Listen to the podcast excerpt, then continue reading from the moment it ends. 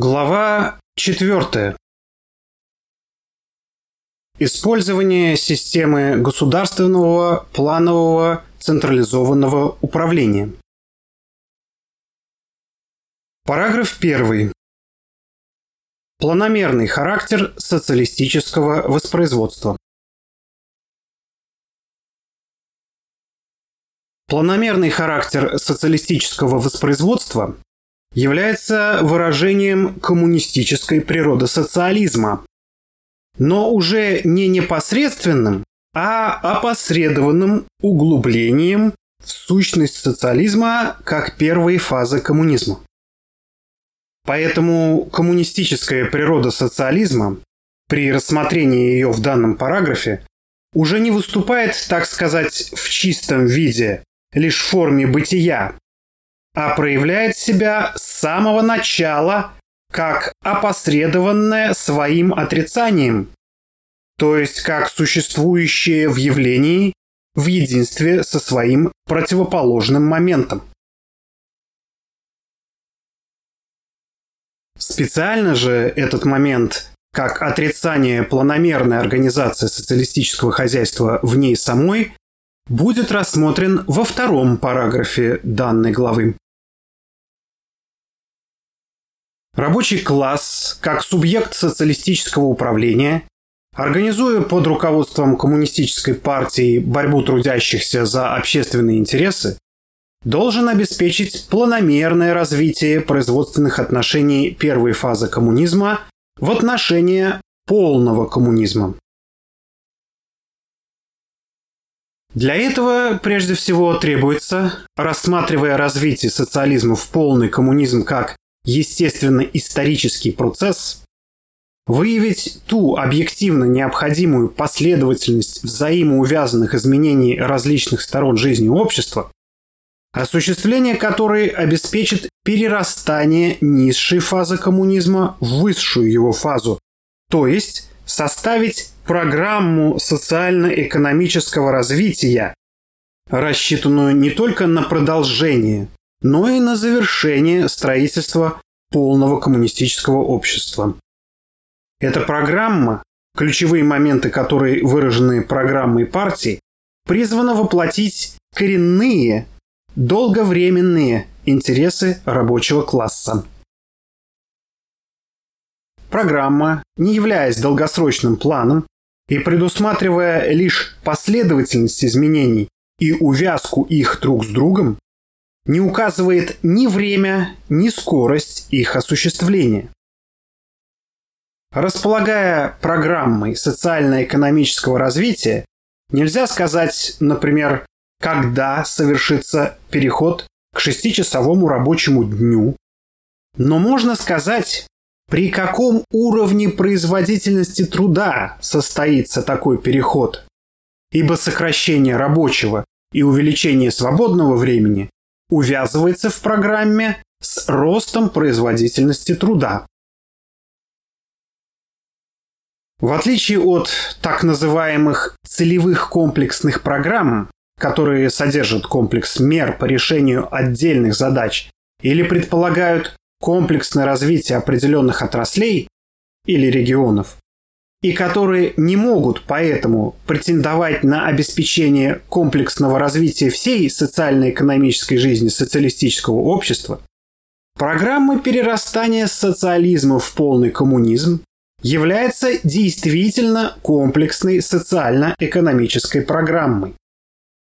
В ней научно-технический прогресс и соответствующее развитие производительных сил увязываются с развитием всех других сторон жизни таким образом, чтобы с улучшением условий труда, а также производственных, транспортных, жилищно-бытовых, медицинских, культурных и тому подобных условий, увеличением свободного времени обеспечивалось бы полное благосостояние и свободное всестороннее развитие всех членов общества, преодоление социально-экономических различий между людьми, в том числе различий между городом и деревней, людьми физического и умственного труда. Наличие достаточно конкретной программы социально-экономических преобразований, обеспечивающих построение полного коммунизма, позволяет в каждый конкретный момент давать объективную оценку степени развитости социализма, определяя ту точку на пути продвижения к полному коммунизму, в которой находится данная социалистическая страна. Возможно также определять и скорость социально-экономического развития. По форме указанная программа может представлять собой последовательность этапов, деление на которые производится с учетом качественных изменений хотя бы одной из существенных сторон социально-экономической жизни общества. Построение подобной программы является ключом к решению задачи нахождения наилучших плановых вариантов. Сравнение плановых вариантов сводится тогда к определению того, на какое расстояние, измеренное числом пройденных этапов, тот или иной плановый вариант может продвинуть общество при своем осуществлении. Наилучший, оптимальный, плановый вариант – это такой, который за плановый период обеспечивает наибольшее продвижение в осуществлении программы социально-экономических преобразований. Причем общественными интересами диктуется присущее именно наилучшему плановому варианту развертывание социально-экономических преобразований во времени. Программа социально-экономических преобразований, необходимых для построения полного коммунизма, конкретизируя программу партии, призвана лечь в основу долгосрочных планов социально-экономического развития, указывающих сроки намечаемых социально-экономических изменений, развертывание их во времени обеспечивающих адресность и директивность необходимых для этого заданий.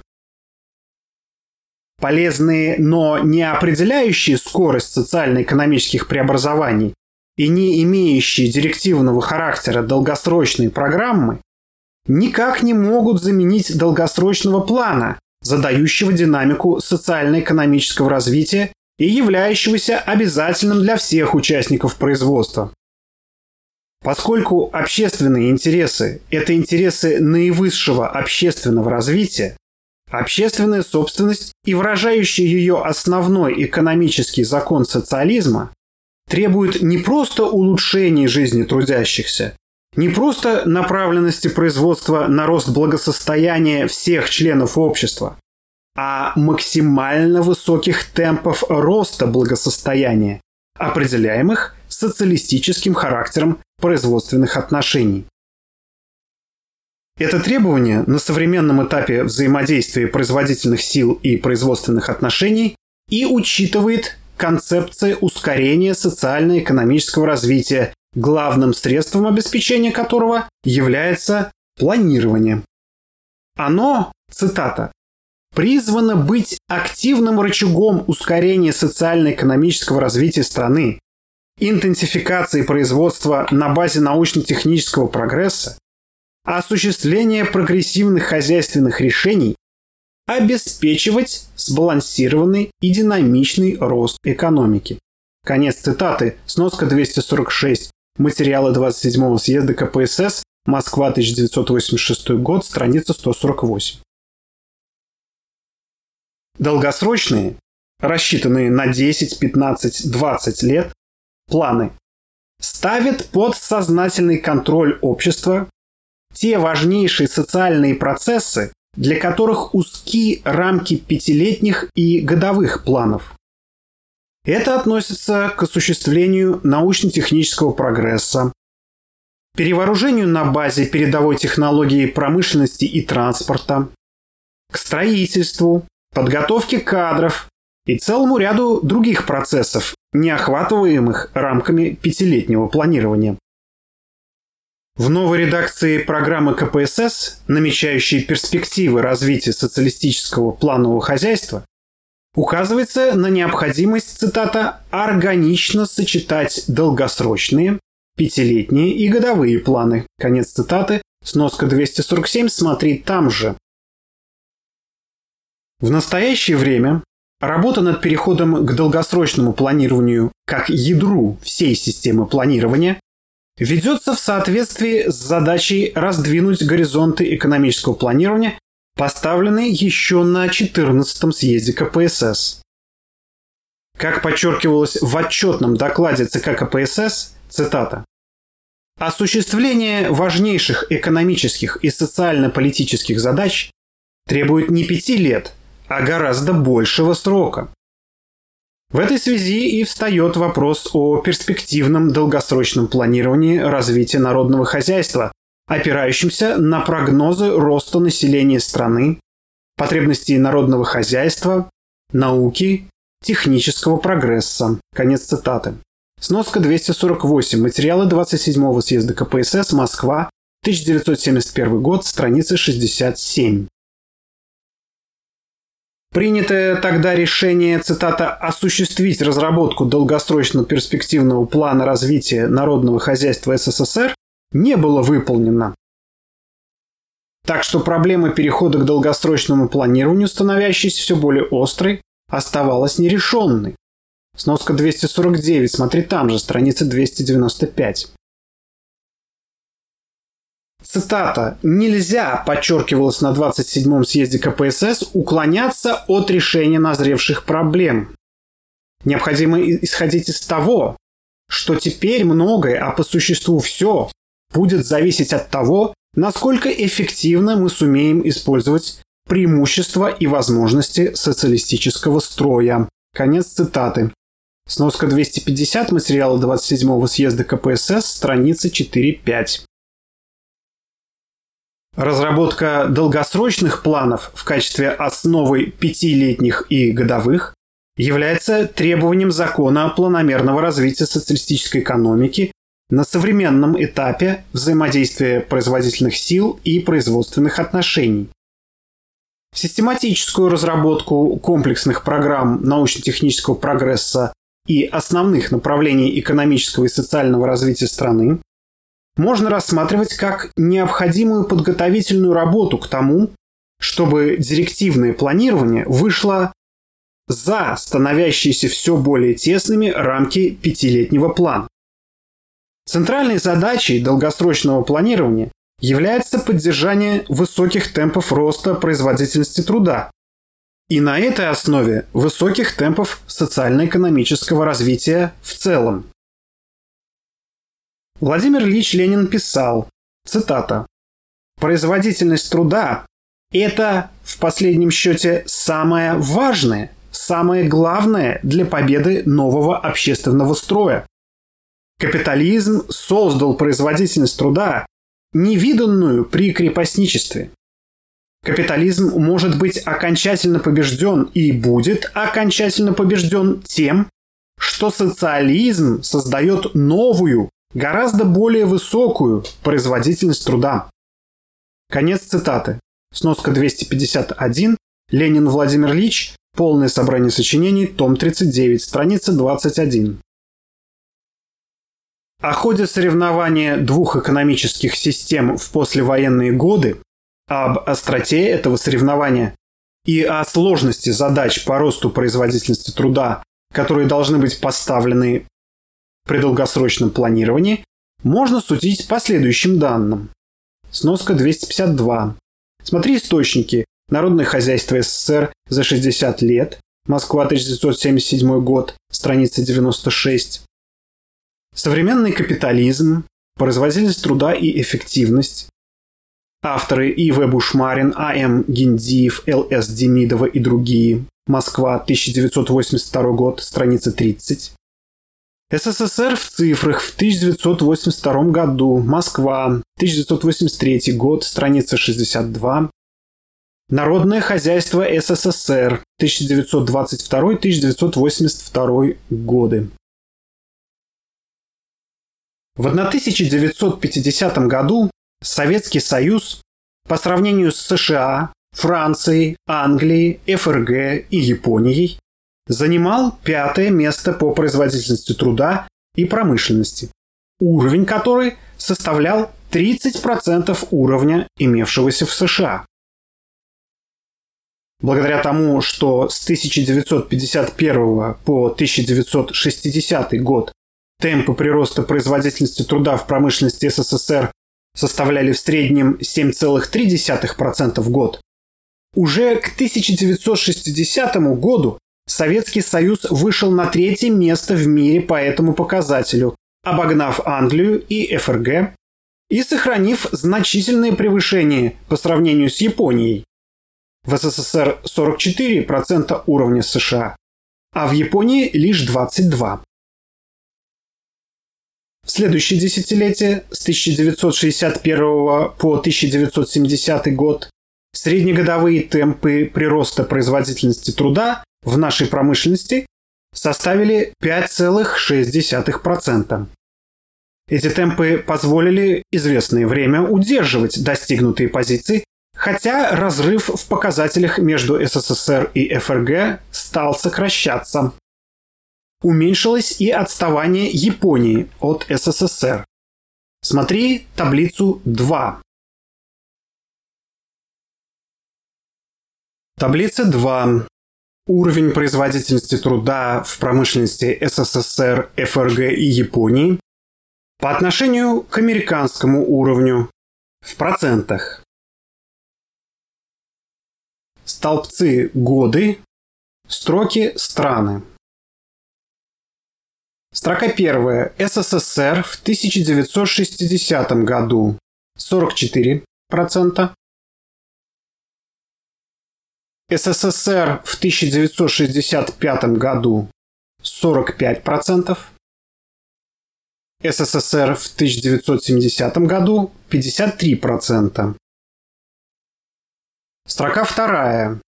ФРГ в 1960 году 41,4%. ФРГ в 1965 году 42,6%. ФРГ в 1970 году 52,6%. Строка 3. Япония в 1960 году 22%, в 1965 году 27,2%, в 1970 году 46,6%. Данные таблицы 2 свидетельствуют о том, что темпы прироста производительности труда на уровне около 5,5% в год, хотя и позволяют продолжать догонять США, но недостаточны, чтобы удержать лучшее место в соревновании по данному показателю с ФРГ и Японией. Дальнейший ход событий подтвердил и усилил этот вывод. Он показал, что для сохранения достигнутого в соревновании положения недостаточно и 6% прироста производительности труда в год. С 1971 по 1975 год темпы прироста производительности труда удерживались в среднем как раз на уровне 6% в год. Тем не менее, в 1975 году мы оказались уже не на третьем, а на четвертом месте, пропустив вперед ФРГ. именно в этот момент требовалось ускорить развитие, осознав, что 6% ежегодного прироста производительности труда в промышленности недопустимо мало для социалистической страны. Однако это не было сделано, и в 1980 году мы оказались по данному показателю уже на пятом месте в мире. Если принять уровень производительности труда в промышленности США в 1980 году за 100%, то на втором месте оставалась Франция 92,3%, на третьем ФРГ 65,9%, на четвертое место вышла Япония 61,2%. Наша страна с 1975 года неизменно имела более 55% американского уровня. Сноска 253. СССР в цифрах в 1985 году. Москва, 1986 год, страница 51. На ходе соревнования с ведущими капиталистическими державами сказалось то, что до начала 80-х годов в СССР происходило замедление темпов роста производительности труда, связанное главным образом с ослаблением внимания к планомерному обновлению производственных фондов. В качестве урока это должно быть взято при планировании на будущее. Выбытие основных производственных фондов в промышленности в 1965 году составило всего 2,1%, обусловив чрезмерно большие сроки обновления, несовместимые с задачей ускорения технического прогресса. Затем к 1970 году оно сократилось до 1,8%, в 1975 до 1,6%, а в 1984 году до 1,3%. Сноска 254, смотри Плышевский, Б. Социалистическое накопление на современном этапе. Плановое хозяйство, 1986 год, номер 3, страница 23. Выбытие машины и оборудования в 1975 году составило только 2,1% их стоимости на начало года, в 1980 году 2%, в 1983 году 1,9%. Сноска 255. Смотри Абалкин Л. Взаимодействие производительных сил и производственных отношений. Вопросы экономики. 1985 год. Номер 6. Страница 15.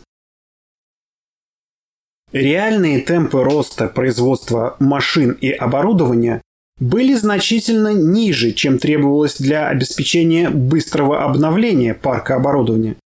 Достаточно сказать, что вследствие этого в 1984 году наличный парк машин превышал объем годового выпуска соответствующей техники в 25, 30 и более раз. Сноска 256. Экономика и организация промышленного производства. 1984 год, номер 6, страница 95. Норма накопления снижалась. Она составляла в восьмой пятилетке 28% национального дохода, в девятой 27,7, в десятой 26,1, в 1981-84 годах 25,4%. Сноска 257. Смотри Плышевский Б. Социалистическое накопление на современном этапе. Плановое хозяйство. 1986 год. Номер 3. Страница 18. Следует отметить, что в период индустриализации, характеризовавшейся высокими темпами роста производительности труда, норма накопления была значительно более высокой. В 1931 году она составляла 40%, и в капиталистических странах в период экономического подъема, несмотря на значительное паразитическое потребление, норма накопления оказывается высокой. В Японии, например, она достигала 30%. Смотри Сорокин Гэм. Накопление в системе социалистического производства. Плановое хозяйство, 1984 год, номер 5, страница 16. В США, где норма накопления была вдвое меньше, чем в Японии, Объем продукции машиностроительного комплекса в 1950-1980 годах вырос в 3,7 раза, тогда как в Японии в 85 раз. Современный капитализм производительность труда в основных отраслях материального производства Ю.В. Куренков, А.Д. Григорьев, В.А. Маутин и другие. Москва, 1982 год, страница 69, 286. Причем, по имеющимся расчетам, реальная норма производственного накопления в 1971-1980 годах была более чем в два раза меньше номинальной. Сноска 258. Смотри Сорокин Г. Темпы роста советской экономики. Вопрос экономики. 1986 год, номер 2, страница 17. Сокращались темпы роста капитала вложений, служащих непосредственным источником обновления оборудования и основных фондов в целом. Если в девятой пятилетке по сравнению с восьмой увеличение составляло 41,7%, то в десятой пятилетке по сравнению с девятой 28,7%, а в одиннадцатой по сравнению с десятой пятилеткой лишь 10,4%. Сноска 259. Красовский В. Фридман Л. Накопление и технический прогресс в экономике СССР. Плановое хозяйство, 1985 год, номер 3, страница 11. А ведь известно, что для своевременного осуществления действительно наиболее прогрессивных технологических преобразований необходимо иметь достаточный объем ресурсов. Цитата «Иначе неизбежно приходится основную часть вложений использовать для простого поддержания, консервирования действующих технологий». Конец цитаты. Сноска 260. Вальтух К. Технический прогресс и развитие инвестиционного комплекса. Коммунист, 1985 год, номер 10, страница 27-28. На замедление темпов роста производительности труда не могло не повлиять то, что в десятой пятилетке произошло сокращение и абсолютного прироста капитальных вложений до 76-96 миллиардов рублей по сравнению со 145 миллиардами рублей в девятой пятилетке. Сноска 261. Абалкин Л. Экономическая стратегия партии и 11-й пятилетний план. Плановое хозяйство, 1981 год, номер 3, страница 99. В результате сложилась следующая динамика производительности труда в промышленности. Смотри таблицу 3. Усилия, предпринятые в 1983 году партией народом, позволили переломить негативную тенденцию к снижению темпов роста производительности труда. Но серьезной ситуации по-прежнему нельзя преуменьшать. Таблица 3. Темп прироста производительности труда в промышленности СССР. Строки годы и прирост в процент.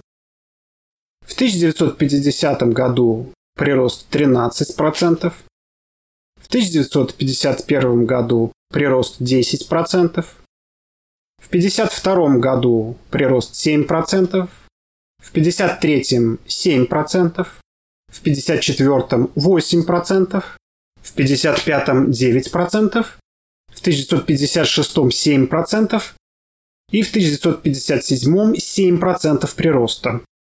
В 1958 году 6%, в 59-м 7%, в 60-м 5%, в 61-м 4%, в 62-м 6%, в 63-м 5%, в 64-м 4%, в 65-м 5%, в 66-м 5%, в 67-м прирост 7%, в 68-м прирост 5%, в 69-м 5%, в 70-м 7%, в 71-м 6%, в 72-м 5%, в 73-м 6%, в 1974 году прирост 6%, в 75 году 6%, в 76 году 3%, в 77 4%, в 78 3,6%, в 79 2,4%, в 1980-м 2,6%, в 1981 прирост 2,7%. В 1982 году прирост 2,1%, в 1983 3,6%, в 1984 3,8%, в 1985 3,5%, в 1986 4,8%. Источники. Народное хозяйство СССР в 1972 году. Москва, 1973 год, страница 72. Народное хозяйство СССР в 1978 году. Москва, 1979 год, страница 38. Правда, 1980 год, 26 января. 1981 год, 24 января. 1982 год, 24 января. 1983 год 23 января, 1984 год 29 января, 85 год 26 января, 86 год 26 января и 86 год 18 ноября. Михаил Сергеевич Горбачев говорил, цитата, До войны старшие поколения решали задачу, как пройти за десятилетия тот путь, который другие страны проходили за столетия, чтобы наша страна не оказалась в критическом положении. Нам нужно сейчас пройти тоже большой путь и тоже за короткое время. Конец цитаты. Сноска 262. Смотри, Горбачев Михаил Сергеевич настойчиво двигаться вперед. Москва, 1985 год, страница 10. Необходимо учитывать, что по некоторым оценкам уровень производительности труда в хозяйстве США может быть в ближайшие годы превзойден Францией, ФРГ, Японией и Канадой. Сноска 263. Современный капитализм, производительность труда в основных отраслях материального производства, страница 23. Отставание с нашей стороны означало бы не просто медленное решение социально-экономических задач, но и такое изменение соотношения сил в мире, которое затруднило бы обеспечение нашей безопасности. Вновь подтверждается ленинское положение. Цитата «Выиграть время значит выиграть все». Конец цитаты. Сноска 264. Ленин Владимир Ильич. Полное собрание сочинений. Том 44. Страница 50. На мартовском 1985 года пленуме ЦК КПСС Михаил Сергеевич Горбачев подчеркивал, цитата, «Мы должны, обязаны в короткие сроки выйти на самые передовые научно-технические позиции, на высший мировой уровень производительности общественного труда». Конец цитаты. Сноска 265. Материалы внеочередного пленума Центрального комитета КПСС 11 марта 1985 года, Москва, 1985 год, страница 10. В утвержденных 27-м съездом КПСС основных направлениях экономического и социального развития СССР на 1981-1990 годы и на период до 2000 года содержится задание поднять производительность общественного труда за 1985-2000 год в 2,3-2,5 раза или в пересчете на ежегодный прирост повышать ее в среднем не менее чем на 5,7-6,3% в год.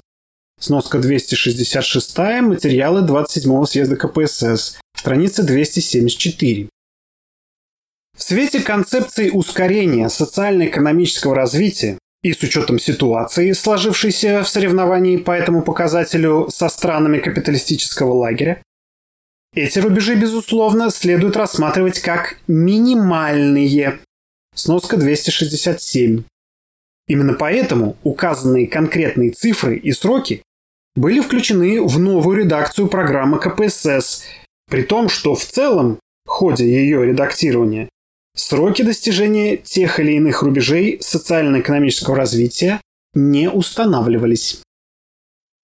Партии поставлена и постоянно подчеркивается задача всемирного использования преимуществ социализма для превышения установленных заданий по темпам роста производительности труда и увеличения самих этих заданий от года к году и от пятилетки к пятилетке. Только такой подход соответствует стратегии ускорения социально-экономического развития. Партия добивается ясного осознания этого всеми коммунистами, всеми трудящимся.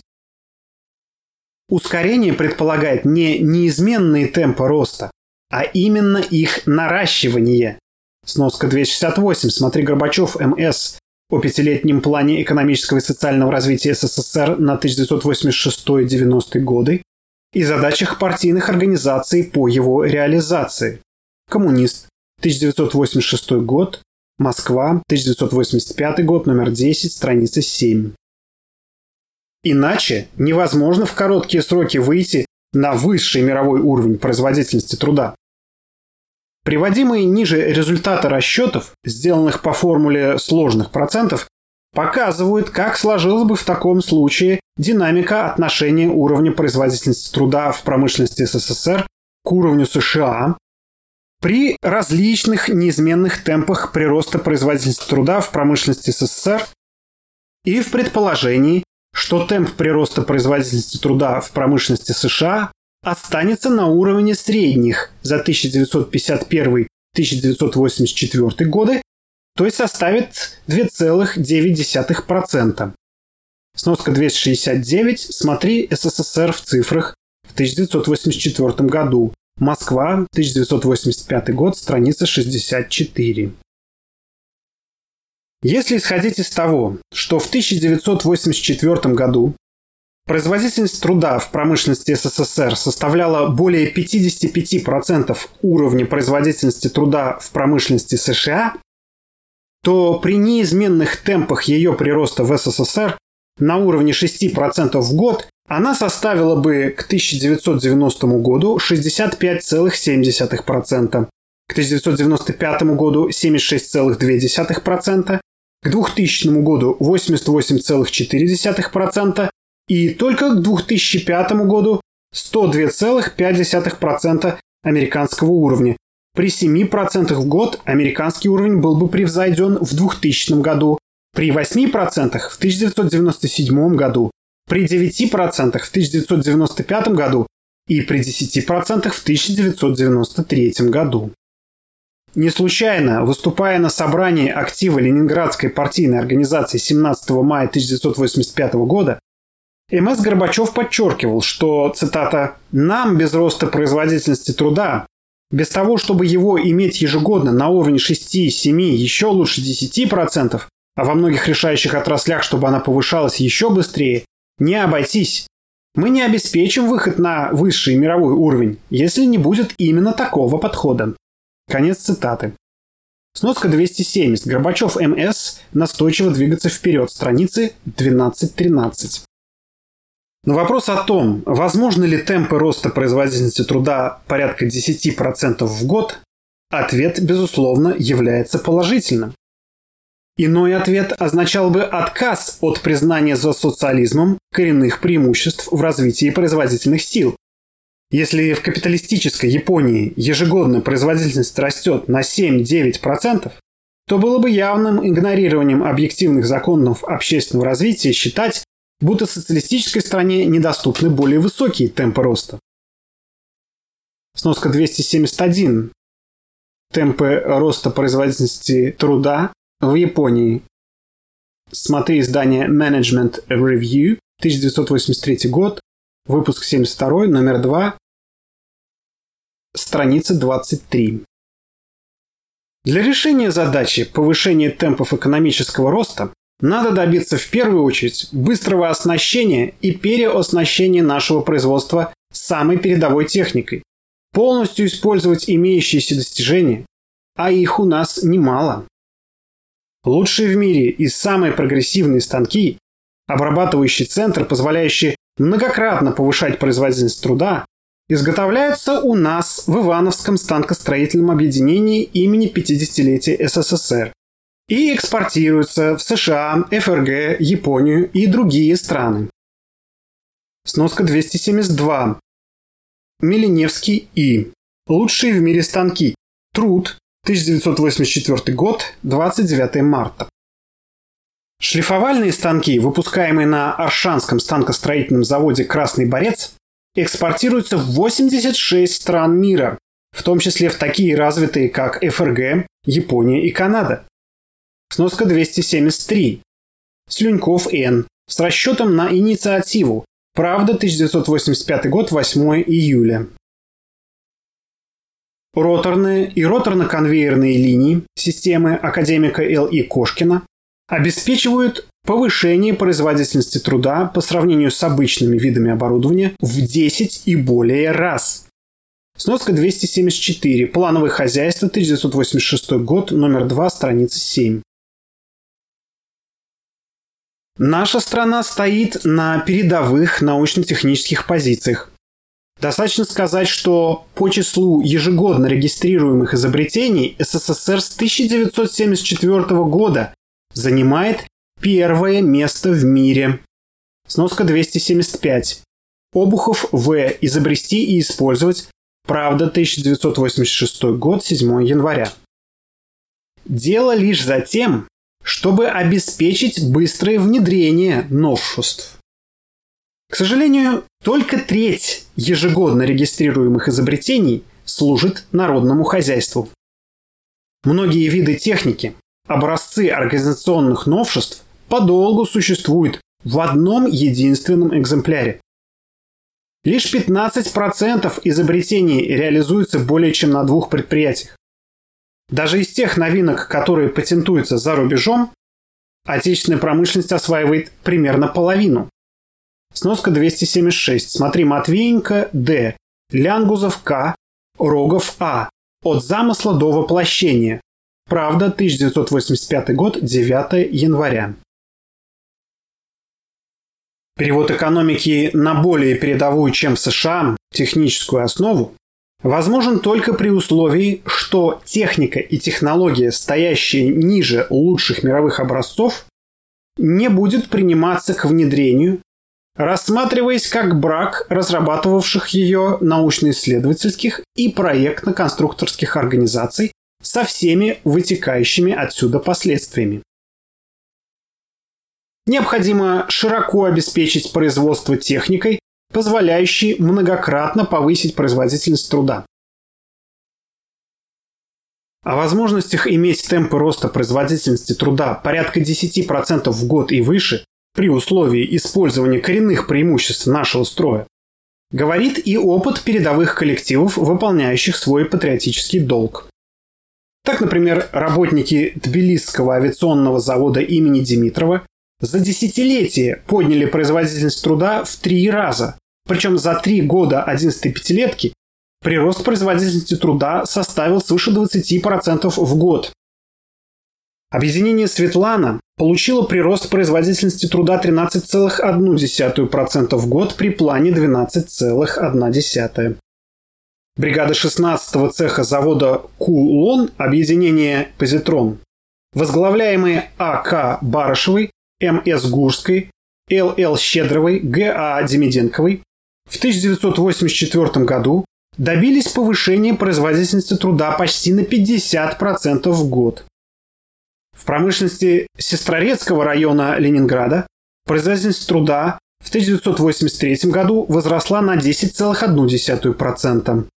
Сноска 277. Форма реализации общенародной собственности под редакцией А.М. Еремина. Москва, 1985 год, страница 27. В 1985 году прирост производительности труда по отношению к 1984 году на Муромском тепловозостроительном заводе имени Дзержинского составил 12,3%. В Сумском машиностроительном объединении почти 14%, у железнодорожников белорусской магистрали более 15%, в Тресте Мособлсельстрой номер 18 25%. Сноски 279, известие 1986 год, 13 марта, 280, правда 1985 год, 2 декабря, и материалы Пленуму Центрального комитета КПСС 16 июня 1986 года. Москва, 1986 год, страница 27. Эти высокие рубежи становятся возможны там, где общими усилиями всех членов коллектива осуществляется планомерное переоснащение производства передовой техникой. Лучший отечественный и зарубежный опыт подтверждает, что нормы выбытия оборудования должны быть повышены до величины, обеспечивающей не более чем 7-10-летний срок эксплуатации оборудования. Нам предстоит, цитата, «осуществить новую техническую реконструкцию народного хозяйства». Конец цитаты. Сноска 282, материалы 27-го съезда КПСС, страница 141. Перед машиностроением поставлена задача довести обновление активности производственных основных фондов до 10-12% ежегодно. Сноска 283, смотри там же, страница 285. Но, чтобы весь процесс от начала разработки новой техники до ее массового внедрения в производство протекал планомерно, чтобы вполне использовать преимущество планового хозяйства в решении задачи обновления всего нашего производственного аппарата, необходимо перестроить систему планирования, положив ее основу охватывающий все стадии реконструкции долгосрочный план развития народного хозяйства. При этом не только народное хозяйство в целом, но и, цитата, «каждая отрасль, каждое предприятие должны иметь четкую программу непрерывного обновления производства». Конец цитаты. Сноска 284, смотри там же, страница 27. Нужен, цитата, Единый комплексный план коренной реконструкции отраслей, доведение их до передового в мире уровня с выделением этапов реконструкции вместо плана разрозненных мероприятий, не позволяющего получить общую картину технического развития народного хозяйства. Конец цитаты. Сноска 285. Сорокин. Г. Темпы прироста советской экономики. Вопрос экономики. 1986 год. Номер 2. Страница 21. В ходе составления проектов долгосрочного плана предстоит последовательно рассмотреть варианты планомерного технического перевооружения и реконструкции отраслей, предприятий и объединений, обеспечивающих в целом по народному хозяйству достижение 7, 8, 9, 10 и более процентов прироста производительности труда в год, закрепив тенденцию к повышению темпов экономического роста. Долгосрочные планы, воплощающие в себе главные требования общественных интересов, развертываются в пятилетних планах и конкретизируются в заданиях годовых планов, охватывающих ключевые моменты воспроизводства. Через эту систему планов обеспечивается социалистическая планомерность, во главу угла которой ставится производство и поставка необходимой для осуществления плановых задач продукции, то есть удовлетворение общественных потребностей. Централизованное планирование предполагает, что определяющая деятельность экономического центра дополняется плановой работой на всех уровнях управления. Номенклатурный разрез плана, например, складывается следующим образом. Сноска 286. Коммунист, 1986 год, номер 12, страница 28. При подготовке основных направлений экономического и социального развития СССР на 15 лет Госплан СССР разрабатывает материальные балансы, охватывающие свыше 100 важнейших видов продукции, с определением главных направлений их использования по конечным годам пятилетки. При составлении пятилетнего плана Госплан СССР устанавливает материальные балансы по 400 видам продукции. В составе годовых планов экономического и социального развития СССР предусмотрена следующая система балансов. По номенклатуре, утверждаемой правительством, несколько сотен наименований, балансы разрабатываются Госпланом СССР, 2000 видов продукции. Он разрабатывает и утверждает материальные балансы по номенклатуре, которые являются разукрупнением номенклатуры, утверждаемой правительством, а также предоставляет продукцию межотраслевого применения. По остальным видам продукции балансы разрабатываются и утверждаются Госснабом СССР, 15 тысяч и министерствами 50 тысяч наименований. При прикреплении органами Госснаба СССР поставщиков к потребителям номенклатура разукрупняется еще в 10-15 раз. На основе этих заданий по номенклатуре предприятиями самостоятельно заключаются хозяйственные договоры, определяющие производство и поставку на два порядка большего видов продукции. Примерно 24 миллиона. Договоры, если они заключаются на основе плановых заданий, плановых норм и стандартов, в том числе стандартов качества продукции, конкретизируют общественные интересы, делают планомерное удовлетворение общественных потребностей еще более полным и в то же время исключает детальную регламентацию деятельности предприятий. Цитата. Зная заранее условия планируемого периода, задания по поставке продукции, цены, отчисления от прибыли в бюджет, нормативы образования фондов заработной платы, хозрасчетных фондов, стимулирования, коллективы предприятий смогут творчески, не боясь раскрывать резервы, разрабатывать планы, обеспечивающие более высокий темп роста производства, значительное повышение его эффективности. Конец цитаты. Сноска 287. Материалы 27-го съезда КПСС, страница 36. Благодаря планомерному подчинению производства общественным интересам, воспроизводится общественная собственность на средства производства и совершается развитие социализма в полный коммунизм. Социализм воспроизводится как планомерно организованное хозяйство. Конец первого параграфа четвертой главы.